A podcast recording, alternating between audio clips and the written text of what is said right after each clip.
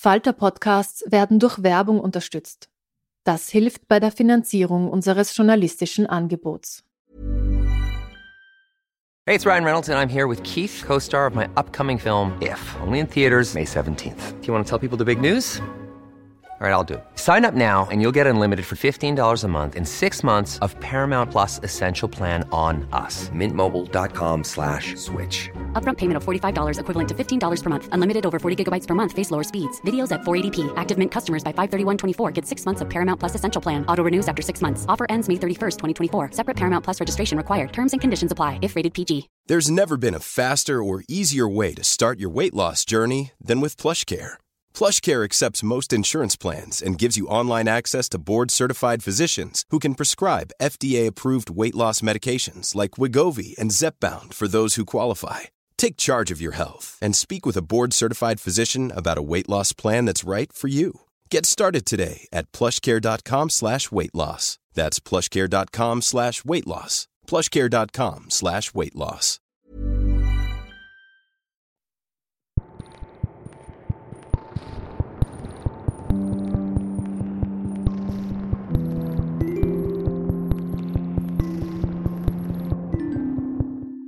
Herzlich willkommen bei einer neuen Folge von Besser lesen mit dem Falter. Mein Name ist Petra Hartlieb und heute spreche ich mit Vlada Kolosova über ihr neues Buch Der Hausmann. Dieses Buch lässt sich nur schwer in ein Schema einordnen. Es ist die Geschichte eines Paares, das die gängigen Rollenmuster ganz nebenbei aufweicht, aber auch die Geschichte eines Ukrainers in Berlin, der versucht, die seltsame Sprache und die seltsamen Gewohnheiten der Deutschen zu verstehen und einer Pensionistin, die das Internet entdeckt hat. Ah ja, und dann ist da noch eine Graphic Novel über eine aufgetaute Großmutter aus Novosibirsk. Eine echte Wundertüte. Ich spreche mit der Autorin Vlada Kolosova über ihr geniales, alle Grenzen sprengendes Buch Der Hausmann. Ich freue mich, wenn Sie dabei sind. Liebe Vlada, es ist jammerschade, dass wir keinen Videopodcast haben, denn das Cover des Buches ist wirklich sehenswert. Also bei mir in der Buchhandlung ist es so, alle wollen es lesen. Wie es eingetroffen ist, haben alle Kolleginnen hingegriffen, einfach weil es so neugierig macht, alleine wie es ausschaut. Magst du uns mal ganz kurz erzählen, was wir da alles auf diesem Cover sehen? Das ist ja eigentlich wie so ein Wimmel, ein Wimmelbild. Ähm, das Cover ist quietschgelb. Ähm, ich bin keine Designerin, aber es ist äh, sehr, sehr gelb. Ich kenne jetzt nicht den genauen Ton. Es ist sehr gelb, ähm, ja. Darauf ist ein Haus zu sehen äh, mit fünf Stockwerken. Eine ältere Dame, die vor einem alten Laptop sitzt. Ein Paar, das gerade Sex hat ein breitschultriger Mann mit einer weißen Katze, ein Eimer Blut, ein Besen und die Berliner Ringbahn. Das ist im Grunde die Zusammenfassung deines Buches. Eigentlich wissen wir jetzt schon alles, aber wir wollen jetzt dann trotzdem darüber sprechen. Also wir sind jetzt schon quasi, du hast das Cover wunderbar beschrieben, wir sind mittendrin in einem wilden Mix aus Geschichten und Textformen. Und es ist ja eigentlich schon spannend, das Buch einfach nur so durchzublättern, ohne etwas über den Inhalt zu wissen, weil es einfach auch grafisch völlig äh, herausfällt aus anderen Buchproduktionen. Erzähl mal kurz, was sind die Bestandteile deines Buches? Das Buch hat fünf Protagonistinnen und Protagonistinnen. Ähm, einmal ist es Tim, der erzählt in der Ich-Person. Tim ist ein Illustrator, kein besonders erfolgreicher. Er hat bis jetzt noch nichts veröffentlicht. Deswegen ist er unser Hausmann. Thea, seine Freundin, die äh, die Brötchen nach Hause bringen muss deshalb und in einem äh, Startup für veganes äh, Hundefutter anfängt. Ihre Perspektive wird durch Slack-Chats erzählt. Ähm, wir haben Maxim, der aus der Ostukraine nach Deutschland gekommen ist und gerade Deutsch lernt in einem Heft für Üben Deutsch. Und wir haben Dagmar Birkenberg, eine 80-Jährige, die äh, einen Blog schreibt darüber, wie man Geld spart. Und außerdem haben wir das Graphic Novel, äh, das Tim zeichnet. Da geht es um die Klimaerwärmung und eine 13-Jährige, die zum ehemals kältesten Ort der Welt auf eigene Faust reist. Ja, ich hoffe, dass jetzt noch niemand ausgestiegen ist. Das hört sich komplizierter an, als es ist. Es ist eigentlich ein organisches Ganzes, obwohl es so verschiedene Teile gibt. Ähm, welche Geschichte gab es denn zuerst in deinem Kopf? Oder kann man das so nicht sagen? Kam alles parallel? Doch, das kann man ein bisschen so sagen. Äh, das Graphic Novel war eine Kurzgeschichte, die ich schon vor eine längere Zeit geschrieben habe. Maxim kam, glaube ich, als erstes. Äh, und Tim Theer und Dagmar Birkenberg, die waren so die letzten, die ich mir ausgedacht habe. Ich glaube, jeder Leser und jede Leserin hat so ein bisschen die Möglichkeit, das für sich selbst zu werten oder zu interpretieren. Für mich war Tim und Thea quasi die Hauptgeschichte. Das war beim Schreiben für dich nicht so. Ich glaube, das kann jede Leserin genau. und jeder Leser selber entscheiden. Ich höre da auch ganz unterschiedliches Feedback. Also wirklich, manche sagen, ach Dagmar, sie ist mir ins Herz gewachsen. Manche sind tatsächlich von der Liebesgeschichte von Tim und Thea angetan. Und äh, bei vielen ist Maxim der heimliche Held. Okay, also bei mir waren es eindeutig Tim und Thea und deswegen fange ich jetzt auch beim Gespräch mit Tim und Thea an. Die Geschichte wird von Tim erzählt. Erstmal der eine Teil der Geschichte ist aus seiner Perspektive. Er stammt äh, aus ganz einfachen Verhältnissen, also er ist Künstler. Erzähl uns mal ein bisschen was über Tim. Wie müssen wir uns den so vorstellen? Tim, ähm, würde ich sagen, hat das Herz am rechten Fleck, hat auch einen gut gestimmten moralischen Kompass. Tim ist ziemlich links, würde ich sagen. Er liebt Teer, er liebt Ordnung, äh, er liebt ein gemütliches Zuhause und ihm ist es wichtig, seine Arbeitszeit jetzt nicht einfach gegen Geld auszutauschen, sondern was zu machen, was ihm was bedeutet. Auch wenn es heißt, dass er in anderen Bereichen des Lebens auch auf vieles verzichten muss. Tim ist aber auch so ein bisschen ein Zauderer. Also er ist jetzt nicht jemand, der anpackt, sondern ihm geschehen eher so Dinge. Und ich glaube, was auch besonders wichtig ist, er kommt aus ganz anderen Verhältnissen als Thea. Es gibt mal diesen wunderbaren Satz, Theas Mutter hatte eine Putzfrau, meine Mutter war eine Putzfrau. Ähm, Tim hat es gerne sauber, oder? Ja, ich glaube, wenn äh, ihm so eine Kaffeetasse im Zimmer steht, da der sieht sie dann mit dem Nacken und kann sich da nicht konzentrieren. Gut, dass er nicht bei mir jetzt zu Hause ist und sieht, wie ich meinen Podcast aufnehme. Obwohl so ein Team als Partner wäre vielleicht manchmal auch gar nicht schlecht. Ähm, kann auch anstrengend sein, aber ja, ist, glaube ich, eigentlich ein cooler Typ. Also ich fand ihn eigentlich super sympathisch. Das freut mich. Die beiden äh, haben zusammen gelebt, ziemlich äh, trendig am Maybachufer in Berlin. Und dann wurde ihnen die Wohnung äh, gekündigt oder total äh, verteuert und sie sind außerhalb des S-Bahnrings gezogen in eine sogenannte Wolfstraße. Vielleicht kannst du uns Nicht-Berliner mal so ein bisschen erklären, was wir uns unter dieser neuen Wohngegend von Tim und Thea vorstellen können. Genau, also erstmal die Wolfstraße gibt es nicht. Es bringt nichts, die zu googeln. Aber vielleicht noch mal zu Berlin. Ich glaube, hier ist die Ringbahn ähm, so, ein, so ein kleiner, ja fast schon Zaun. Und vieles davon hängt davon ab, ob man innerhalb oder außerhalb wohnt. Das sagt man auch oft dazu, wenn man erklärt, wo man eigentlich wohnt oder wenn man nach einer Wohnung sucht. So, alle Bezirke gehen innerhalb des Rings, sowas. Es ist auch nicht, dass es außerhalb des Rings irgendwie schrecklich ist. Ähm, da gibt es so ein bisschen verschlafenere Viertel, da gibt es auch etwas raffere Viertel. Es gibt auch einfach langweilige Viertel, es gibt das Industriegebiet. Aber die Grundannahme erstmal, dass alles Spannende passiert erstmal innerhalb des Rings. Was nicht unbedingt stimmt, aber von den meisten so angenommen wird. Und die Gegend, die in die Tim und Tier gezogen sind, das ist so ein bisschen ein, ja, ein zusammengepuzzeltes Berlin, was ich mir aus vielen Bezirken zusammengeklaubt habe, aber in meinem fiktionalen Geografie in Neukölln liegt. Es ist rough da und äh, in dem neuen Haus liegen auch so ständig Zigarettenstummel, äh, angebissene Brote, ausrangierte Weihnachtsbäume im August oder Waschmaschinen vor der Haustür, was Tim natürlich ziemlich unglücklich macht. Ja, sie ziehen dahin. Äh, Tim ist mal beschäftigt damit, äh, die Wohnung einzuräumen, die Kisten auszupacken. Thea ist eine unglaubliche Chaotin, eine sehr liebenswerte Chaotin, aber eine unglaubliche Chaotin. Und sie hat einen neuen Job, den sie über ihre älteste Freundin Anna bekommen hat. Und zwar betreut sie den Social Media Account eines veganen Hundefutterproduzenten. So etwas gibt es wirklich, oder? Veganes Hundefutter gibt's ja. Das gibt's wirklich. Ich wusste das ja. nicht. Ich habe auch einen Hund und ich wusste nicht, dass man den vegan ernähren kann. Und das ist wahrscheinlich auch ziemlich trendy, nehme ich an. Nachdem ja Hunde trendy sind und Hunde bei trendigen Menschen trendy sind und vegan auch in ist, ist das wahrscheinlich was, wo man ganz gut Kohle damit verdienen kann, oder? In meiner fiktionalen Welt, ja. Ja, also Thea arbeitet quasi Tag und Nacht. Es ist ein super geiles Büro mit Kaffeemaschine, Billardtischen, einem veganen Koch, aber eben auch mit der Erwartungshaltung, völlig in diesem Projekt aufzugehen, also rund um die Uhr verfügbar zu sein und die Arbeit einfach als großen Spaß zu betrachten, nicht als Arbeit. War es dein Interesse auch über diese neue Arbeitswelt zu schreiben? Also die Arbeitswelt, die ich mir in meiner Generation, also ich bin ja eine Generation älter, gar nicht so richtig vorstellen kann, aber ich glaube, für die unter 30-Jährigen ist das inzwischen ziemlich normal, oder? Genau, also ich bin Mitte 30 und für mich ähm, war das mal normal. Ich kenne auch viele Freunde, äh, die in solchen Umgebungen arbeiten. Ja, es ist so ein bisschen die Erwartung, work hard, play hard. Da brainstormt man auch mal zusammen auf, auf der Clubtoilette oder so. Oder hat am Freitag nochmal, ja, trinkt noch einen Absacker zusammen, aber das heißt dann nicht Feierabendbier, sondern Thanks God it's Friday Drink oder sowas.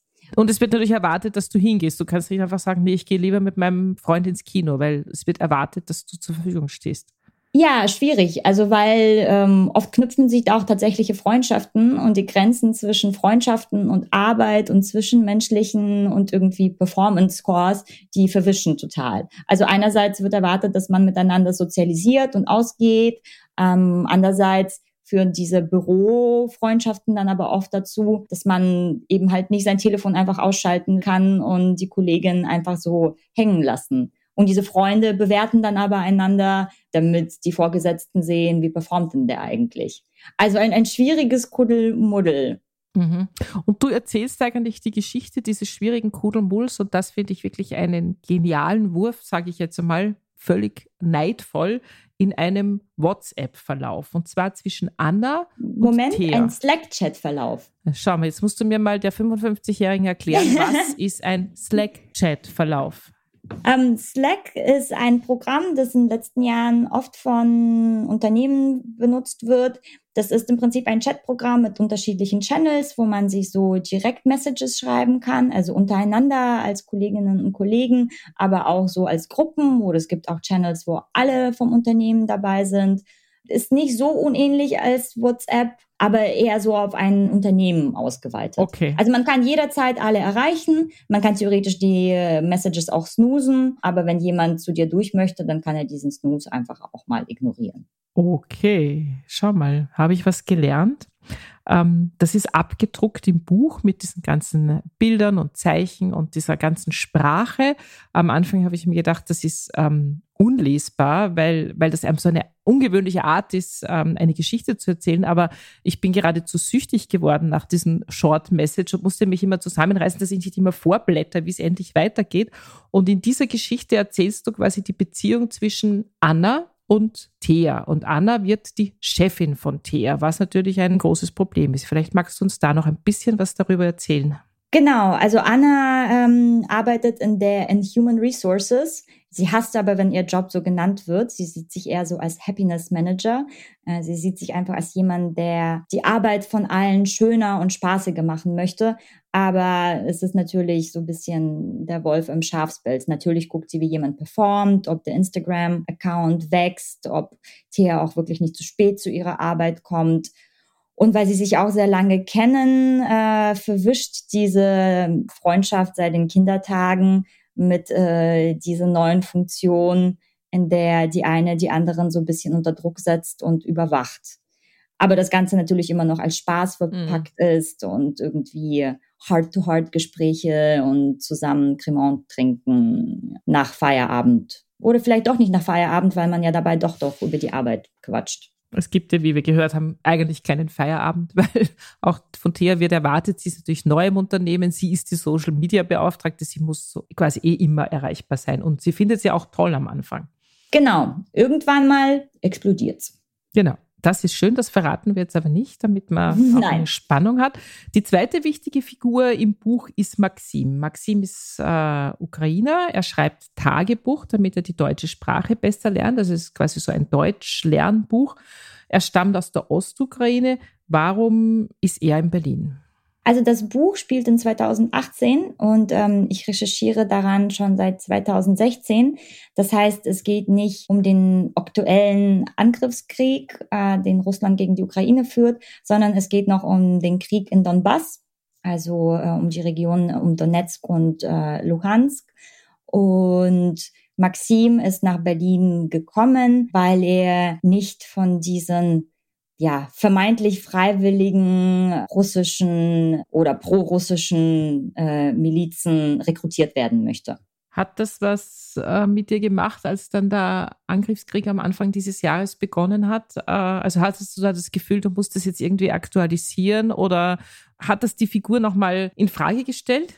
Ja, tatsächlich. Also ich hatte nicht das Gefühl, ich müsste das ähm, aktualisieren. Bei mir ist eher so der Konflikt von damals so ein bisschen aufgeflammt in mir. Ich habe mich natürlich gefragt, ähm, ja, kann ich denn so eine Figur schreiben? Also ich betrachte ja den Krieg in der Ukraine aus der bequemen Position meines Zuhauses. Also ich war in Kharkov zur Recherche. Das ist die nächstgrößere Stadt neben Donbass. Ich war selbst aber nie in den Kriegsgebieten, sondern habe nur mit Geflüchteten daraus gesprochen, in Deutschland und eben in Kharkov. Und schon damals fragt man sich natürlich, sollte es nicht ukrainischen Autorinnen und Autoren irgendwie Vorrang äh, gegeben werden, äh, um diesen Krieg zu schreiben. Ich hatte damals mit vielen Leuten, mit denen ich gesprochen habe, darüber geredet, ob sie das so okay finden, dass ich da recherchiere und äh, ihre Geschichten quasi in meinem fiktionalen Buch verwurste. Und da gab es ja oft das Feedback, um Gottes Willen, mach bloß, weil 2018 war dieser Krieg so ein vergessener Krieg. Er hieß oft auch gar nicht so, sondern so Konflikt. Und da wurde zuerst viel berichtet und dann immer sporadischer, sporadischer, sporadischer, bis es so 2019, 2020 kaum etwas darüber gab. Und das hat mich dann darin bestärkt, äh, daran festzuhalten, als natürlich jetzt nochmal dieser Krieg noch krasser aufgeflammt ist und Russland noch dreister vorgegangen ist, habe ich natürlich schon wieder das Dilemma gehabt, oh Mann, eigentlich sollten jetzt die ukrainischen Autoren und Autorinnen die Aufmerksamkeit bekommen und halt nicht ich.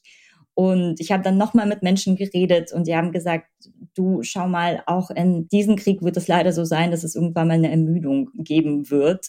Ja, ich habe das Feedback eher bekommen, dass man eher darüber schreiben soll, damit die Aufmerksamkeit immer so ein bisschen daran bleibt. Aber ja, nach wie vor ähm, freut es mich natürlich, wenn tatsächlich Autoren und Autorinnen aus der Ukraine selbst darüber erzählen können. Ja, Maxim ist ja ein super Typ, der einem ja sofort ans Herz wächst. Er ist ja so ein bisschen, wie du ihn beschreibst, er ist so ein bisschen wie ein, schaut aus wie so ein Schlechter, also so ganz breit und breitschultig und hat eine Glatze und ist aber eigentlich ein total sweeter Typ, oder? Also ein, einer, der total verletzlich ist auch und helfen will. Also das ist einfach eine wunderschöne, eine wunderschöne Figur. Kennst du solche Männer? Hast du solche Männer in deiner Recherche kennengelernt? Oder ist das alles in deinem Kopf entstanden? Naja, ist halt immer so, wie immer so ein bisschen Literatur. Man hat da was genommen, dann hat da was genommen, dann hat da was genommen und dann hat der Kopf was Eigenes daraus gebacken. Also Maxim hat jetzt kein direktes Vorbild, das ich kenne. Ryan Reynolds here from Mint Mobile. With the price of just about everything going up during inflation, we thought we'd bring our prices down. So to help us, we brought in a reverse auctioneer, which is apparently a thing. Mint Mobile unlimited premium wireless. Have to get 30, 30, bit to get 30, bit to get 20, 20, 20, bit to get 20, 20, bit to get 15, 15, 15, 15 just 15 bucks a month. So, Give it a try at mintmobile.com/switch. slash $45 up front for 3 months plus taxes and fees. Promo rate for new customers for limited time. Unlimited more than 40 gigabytes per month slows. Full terms at mintmobile.com. Es ist in dem Buch ganz wichtig noch eine Graphic Novel drinnen. Über die müssen wir natürlich auch noch sprechen. Eine Graphic Novel in dieser Geschichte wird, ähm, sage ich jetzt mal im weitesten Sinn, ein bisschen Klimawandel erzählt in Novosibirsk. Es ist eine Graphic Novel, an der Tim gerade zeichnet, aber sie ist wirklich real im Buch drinnen, dass man sich das gut vorstellen kann. Wie ist diese Graphic Novel da reingekommen und wer hat sie gezeichnet? Ähm, gezeichnet hat sie Raoul Soria, ein toller Illustrator, mit dem ich zu dem Zeitpunkt, als das Buch äh, angefangen hat, ähm, zusammen war. Wir wollten zusammen ein Projekt machen und genau, ähm, ich habe ihm die Kurzgeschichte gegeben und der hat sie dann grafisch übersetzt und illustriert. Und das war von Anfang an so gedacht, dass das Teil deines Buches wird oder wollte er eine eigene Geschichte daraus machen? Nein, das war von vornherein klar, dass es ein Teil des Buches wird. Okay. Also wir wollten eine Erzählung in der Erzählung machen. Ja, es ist ja so, dass er keinen Verlag hat für sein Werk in dem Buch. Das ist ja nichts Besonderes. Die meisten haben keinen Verlag, wenn sie mal so ein Projekt beginnen. Ähm, ich kann mir auch vorstellen, dass es vielleicht für dich nicht ganz leicht war, einen Verlag zu finden, weil das ja so ein ungewöhnliches Projekt ist. Vielleicht magst du uns da ein bisschen was erzählen darüber. Ja, viele denken, das ist so ein sperriges Buch und das sei so wahnsinnig ähm, modern und deshalb irgendwie kompliziert zu lesen. Und weil man das ja auch schwierig so in so, so einen kleinen Pitch geben kann dazu. Aber ich habe oft gehört, dass Leute das wirklich am Stück gelesen haben, weil es relativ süffig ist. Ich zum Beispiel, ich habe es in einer Nacht durchgelesen, wirklich. Ah, das freut mich. Ich werde, man wird ja manchmal so hochtrabend nach der künstlerischen Vision gefragt und ich bin dann immer sehr verlegen. Ich möchte eigentlich einfach Bücher schreiben, die man gut in der Badewanne lesen kann und dabei aber auch was lernt. Mhm, toll. Also für die Badewanne war es mir ein bisschen zu schwer. Es ist nämlich ja ein massives Buch, aber ich habe es wirklich in einem in einer Nacht durchgelesen. Erzählst du uns kurz was, wie du zum österreichischen Leikam Verlag gekommen bist? Das finde ich eigentlich spannend.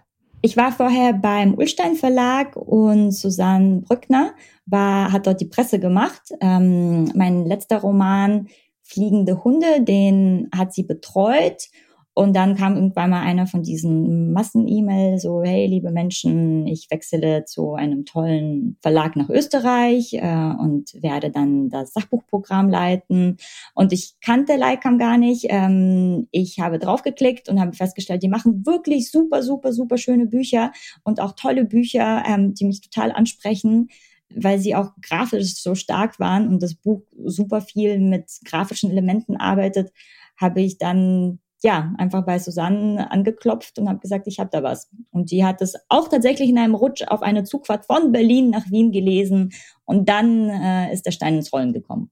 Es ist total lustig, weil wenn du das Buch aufschlagst, dann siehst du, dass der Leikam Verlag im Jahre 1585 gegründet worden ist. Also ich glaube, es ist einer der ältesten Verlage und dann erscheint da so ein ähm, ja, so ein ungewöhnliches, modernes Buch. Das finde ich eine total witzige Geschichte eigentlich, ja. Tja, auch in dem Buch ist es ja so, die 80-Jährige, äh, die vermeintlich nicht so internetfähig ist, ist ja doch ungefähr die modernste von den allen Figuren in dem Roman. Über die haben wir überhaupt noch nicht gesprochen. Dabei liebe ich sie auch. Dagmar Birkenberg ist, glaube ich, so um die 80. Sie ist einsam. Ich glaube, ich lebt von der Mindestrente und sie hat das Internet äh, entdeckt. Magst du uns noch kurz was über Dagmar erzählen? Sie ist eine echt äh, super Figur da drinnen. Genau, Dagmar ähm, ist ziemlich arm und Dagmar hat so das Gefühl, die Welt schuldet ihr ein bisschen was. Sie hat klaglos ihre Pflicht getan, Sohn hochgezogen, der sie jetzt kaum besucht, als Hauswirtschaftslehrerin gearbeitet und muss jetzt irgendwie im Alter jeden Pfennig, jeden Cent umdrehen und ähm, fängt dann einen Blog an, in dem sie so Tipps gibt, wie man Klopapier aus dem Gemeindezentrum klaut, wie man sich Seife abfüllt, wie man im Lost and Found sich ein paar Regenschirme äh, und Sonnenbrillen zusammenklauben kann.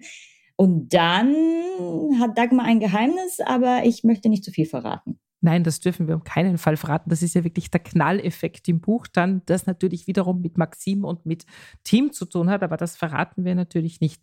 Äh, also die Dagmar kommt im Buch vor, nur damit man sich das vorstellen kann. Die schreibt ein, dass ich jetzt nicht wieder das falsche Wort sage, die schreibt einen Blog im Grunde, einen Blog mit Spartipps und hat auch am Anfang null Follower und dann siehst du aber immer, sie hat immer ein bisschen mehr Follower. Das ist wahnsinnig witzig gemacht, ja. Das Faszinierende an diesem Buch ist ja der Mix aus diesen unterschiedlichen Menschen, den du auch sprachlich total widerspiegelst. Also jede Erzählstimme hat seinen eigenen Sound, hat ein eigenes Vokabular. Das ist, äh, finde ich, sehr, sehr, sehr gekonnt gemacht. War das eine große Herausforderung oder warst du immer im Kopf der Figur und ging das einfach so von selbst, weil du das drauf hast? Es war beides. Es war großer Spaß, aber auch eine Herausforderung, weil natürlich, ähm, wenn ich jetzt die Perspektive einer Person in einem Blog erzähle oder in einem Slack-Chat, dann ähm, bin ich ja natürlich limitiert. Ne? Man ist ja nicht der Erzähler und kann einfach alles sagen, sondern ich muss mit sehr beschränkten Mitteln quasi die Handlung voranbringen. Das ist ein bisschen schwierig und den Ton natürlich durchhalten. Aber andererseits keine Ahnung, also jetzt, als ich Slack-Chats geschrieben habe, hat mir sehr viel Spaß äh, gemacht, so Emojis äh, reinzuballern. Das stimmt, ja. Die habe ich teilweise dann auch natürlich nicht erkannt, weil ich eine andere Generation bin, aber ich habe mich wahnsinnig amüsiert, als ich dann gesehen habe, was sich die alles schicken.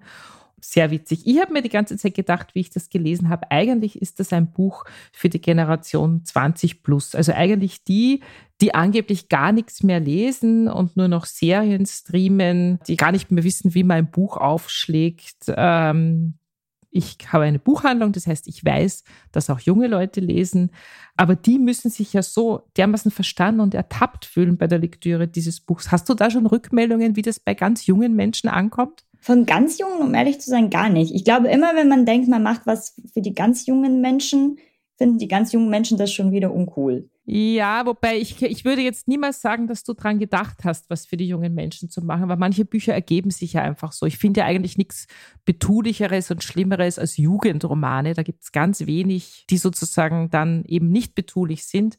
Äh, ich würde ja niemals sagen, dass du das für die jungen Leute geschrieben hast, aber ich glaube einfach durch den Ton und durch die vielfältigen Puzzleteile da drinnen ist das einfach, glaube ich, ein Buch für wirklich junge Leute besonders. Ich bin auch nicht jung und habe es geliebt, aber ich glaube, glaube schon, dass es gut funktionieren würde. Ja, hm, schauen wir mal. Also bis jetzt hat sich noch niemand unter 20 bei mir gemeldet. Gut, ich werde das testen in der Buchhandlung. ich werde das mal massiv für unter, sagen wir mal, 23-Jährigen verkaufen und dann werde ich dir Rückmeldung geben. Benutzen unter 23-Jährigen noch Slack-Chats? Benutzen Sie noch Blogs? Ich weiß es nicht. Das weiß ich nicht, das stimmt, aber Sie können es zumindest besser deuten und lesen und sind in dieser Sprache mehr zu Hause als ich zum Beispiel jetzt, ja. Also ich glaube, mein Kind, das jetzt 21 ist, also mein kleines Kind, da werde ich das jetzt gleich mal testen. Der kriegt dieses Buch und ich glaube schon, dass der über manche Sachen, wo ich nachdenken habe müssen, wahrscheinlich einfach so wissend lächelnd drüber liest. So, weil er das natürlich von seiner Arbeit genauso kennt, ja. Berichte, Berichte, wie es gelaufen das ist. Das mache ich auf jeden Fall.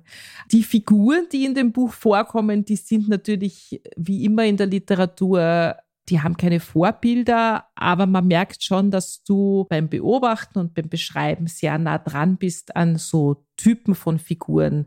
Wie recherchierst du? Gehst du so mit offenen Augen durch Berlin und schaust du dir die, die Omi im Einkaufszentrum an und den Nachbarn, der vielleicht mit Migrationshintergrund irgendwie seine Zigaretten fallen lässt? Äh, wie, wie, wie recherchierst du? Mm, ja, andere Menschen, andere Bücher, andere Serien, ich rede tatsächlich ziemlich viel mit Menschen. Also du redest mit Menschen, du fragst sie und dann wird das alles in deine Figuren reingeschrieben. Ja, genau. Es ist alles so ein unendlicher Fleischwolf bei mir. Du musst eine sehr gute Beobachterin sein. Manche Freunde sind schon so, ah, ah ich erzähle dir das, aber ist jetzt nichts zum Verwerten. Ah, du bist da schon nee, nichts, nichts für dafür. den Fleischwolf. Okay. Ja. Oder manchmal, also oft frage ich auch tatsächlich, darf ich, darf ich das klauen? Darf ich das in ein Buch reinpacken? Und die meisten sind da, ja, ja, ist okay. Wenn sie nicht selber vorhaben, ein Buch zu schreiben. Also bei anderen Autoren und Autorinnen ist es vielleicht ein bisschen schwierig. Genau. Äh, manchmal, also ich habe tatsächlich viele äh, Freunde, die Autorinnen und Autoren sind und dann geht es oft, wenn jemand so einen Satz gesagt hat, da fragt, na, darf ich das haben? Und der andere, hm, nee, Nö. weiß nicht. Du bist ja, kann man deiner Biografie entnehmen, in St. Petersburg geboren und lebst seit deinem zwölften Lebensjahr in Deutschland. Glaubst du auch, dass du ein bisschen diesen Blick von außen hast und deswegen auch Sachen nochmal anders anschaust? Oder hat das, glaubst du, damit nichts zu tun? Ich denke, das hat auf jeden Fall damit zu tun, dieses Fish out of water. Also man sieht die Welt natürlich anders, wenn man ja nicht in dieser Welt so hundertprozentig schon zu, schon zu Hause ist man erkennt besser, was komisch ist oder was äh, was bemerkenswert ist. Ja, genau, ja. Wir sind aber auch schon am Ende des Gesprächs. Ähm, ich empfehle allen dieses wunderbar lustige, teilweise auch traurige und aufrüttelnde Buch. Es ist ein großes Lesevergnügen, einfach durch diesen unterschiedlichen Mix und eine ja, große Hochachtung für den Verlag, dass sie sich auch trauen, unter Anführungszeichen so ein Buch zu machen, weil sowas gibt es nicht wahnsinnig oft große Empfehlung. Vielen Dank für das Gespräch, liebe Vlada, und alles Gute nach Berlin. Vielen, vielen Dank, sehr gerne. Bevor uns Vlada Kolosova eine kurze Stelle aus ihrem Buch Der Hausmann vorliest, hören wir noch ein paar Tipps der Falter-Redaktion. Guten Tag, mein Name ist Lina Paulitsch. Ich arbeite im Feuilleton des Falter und ich möchte Ihnen heute zwei Neuerscheinungen vorstellen. Eine hat mir mehr, die andere weniger gefallen. Beide Bücher verhandeln jedenfalls interessante zeitgenössische Themen. Und beide Bücher wurden von jungen Frauen geschrieben. Das erste von der Niederländerin Lieke Maasmann. Es heißt Das Gegenteil eines Menschen, erschienen im Klettkotter Verlag. Es ist ihr Debütroman, er erschien 2017 auf Niederländisch. Heute gilt Maasmann, Jahrgang 1990, als eine der bekanntesten Schriftstellerinnen bzw. Lyrikerinnen der Niederlande. Das Gegenteil eines Menschen ist eine Mischung aus Prosa, Poesie und Tagebuch. Man bekommt sehr intimen Einblick in die Gedankenwelt der Protagonistin Ida, die gerade ihr Studium abgeschlossen hat und Klimaforscherin ist. Viele Passagen sind Gedankenspiele, die gewisse absurde Situationen durchexerzieren oder einfache Ideen teilen. Ein Beispiel. Als Kind stellte ich mir gern vor, ich wäre eine Gurke. Abends lag ich mit den Armen eng am Körper unter meiner Dinosaurierdecke und versuchte, mal kerzengerade, mal mit leicht angezogenen Beinen die Form meines Lieblingsgemüses anzunehmen. Die Handlung folgt Ida, die zuerst eine Frau kennenlernt, mit der sie eine Beziehung eingeht und dann ein Praktikum in den italienischen Alpen macht. Dort soll ein Staudamm renoviert werden, wo sich die katastrophalen Auswirkungen des Klimawandels zeigen. Die Handlung selbst ist aber fast sekundär. Das Buch ist eine charmante Erzählung der Gedanken, die sich Ida drumherum macht. Das zweite Buch ist von der deutschen Autorin Theresia Enzensberger, Jahrgang 1986. Es heißt Auf See und spielt in naher Zukunft, in einer vorapokalyptischen Welt. Das Buch erschien im Hansa Verlag und ist auf der Longlist des Deutschen Buchpreises.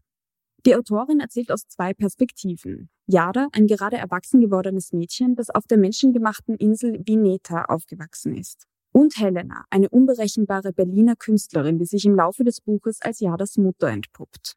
Enzenbergers Sprache ist eher sachlich, emotional wird es selten.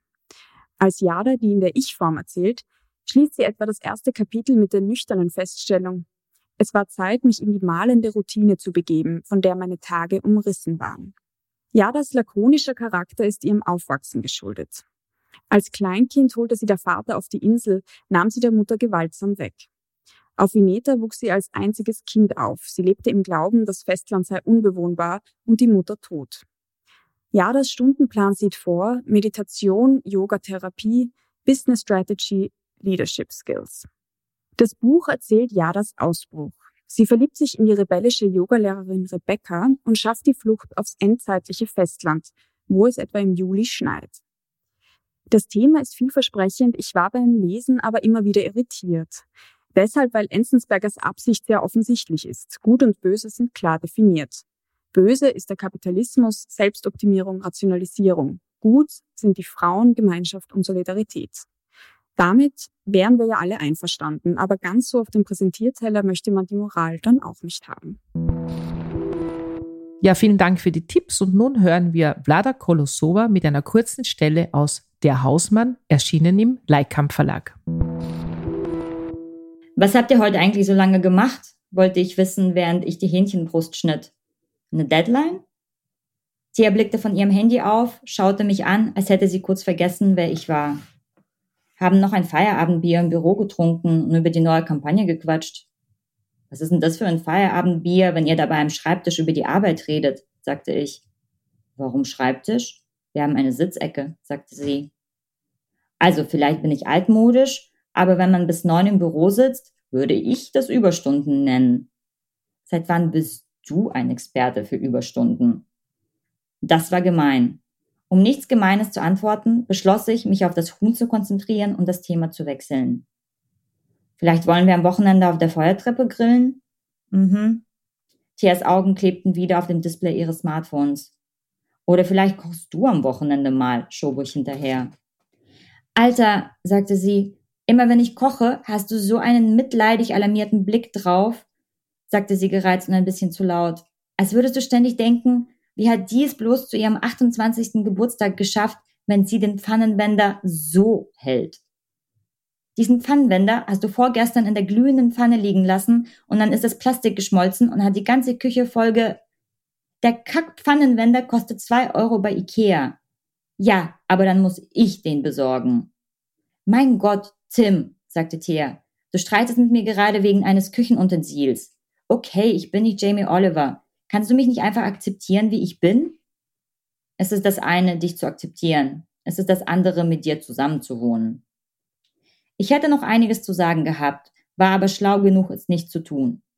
Ich sah Thias Augen schlitzklein werden und verstand, dass es hier nicht um den Pfannenwender ging, sondern um etwas Größeres und dass ich jetzt etwas Radikales tun musste, damit dieses Größere nicht explodierte und wir für den Rest der Woche die Scherben aufsammeln mussten.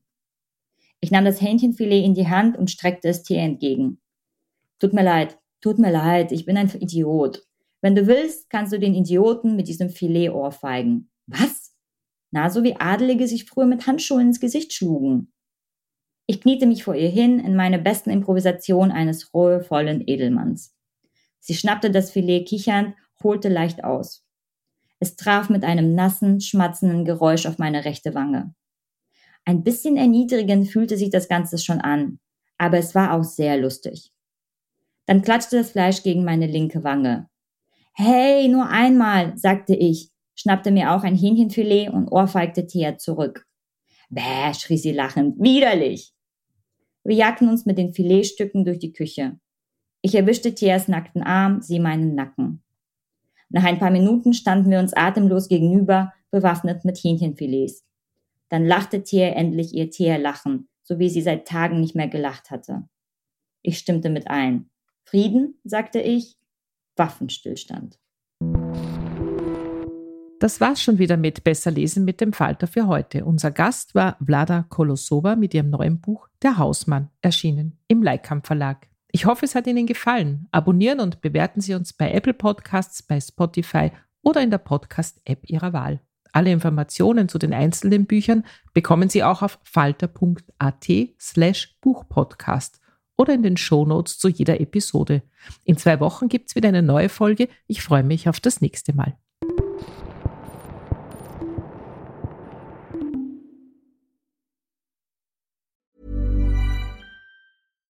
Hi, I'm Daniel, founder of Pretty Litter. Cats and cat owners deserve better than any old-fashioned litter. That's why I teamed up with scientists and veterinarians to create Pretty Litter. Its innovative crystal formula has superior odor control and weighs up to 80% less than clay litter. Pretty Litter even monitors health by changing colors to help detect early signs of potential illness. It's the world's smartest kitty litter. Go to prettylitter.com and use code ACAST for 20% off your first order and a free cat toy. Terms and conditions apply. See site for details. Hey, it's Paige DeSorbo from Giggly Squad. High quality fashion without the price tag? Say hello to Quince. I'm snagging high end essentials like cozy cashmere sweaters, sleek leather jackets, fine jewelry, and so much more. With Quince being 50 to 80% less than similar brands. And they partner with factories that prioritize safe, ethical, and responsible manufacturing. I love that. Luxury quality within reach. Go to quince.com slash style to get free shipping and 365 day returns on your next order. Quince.com slash style.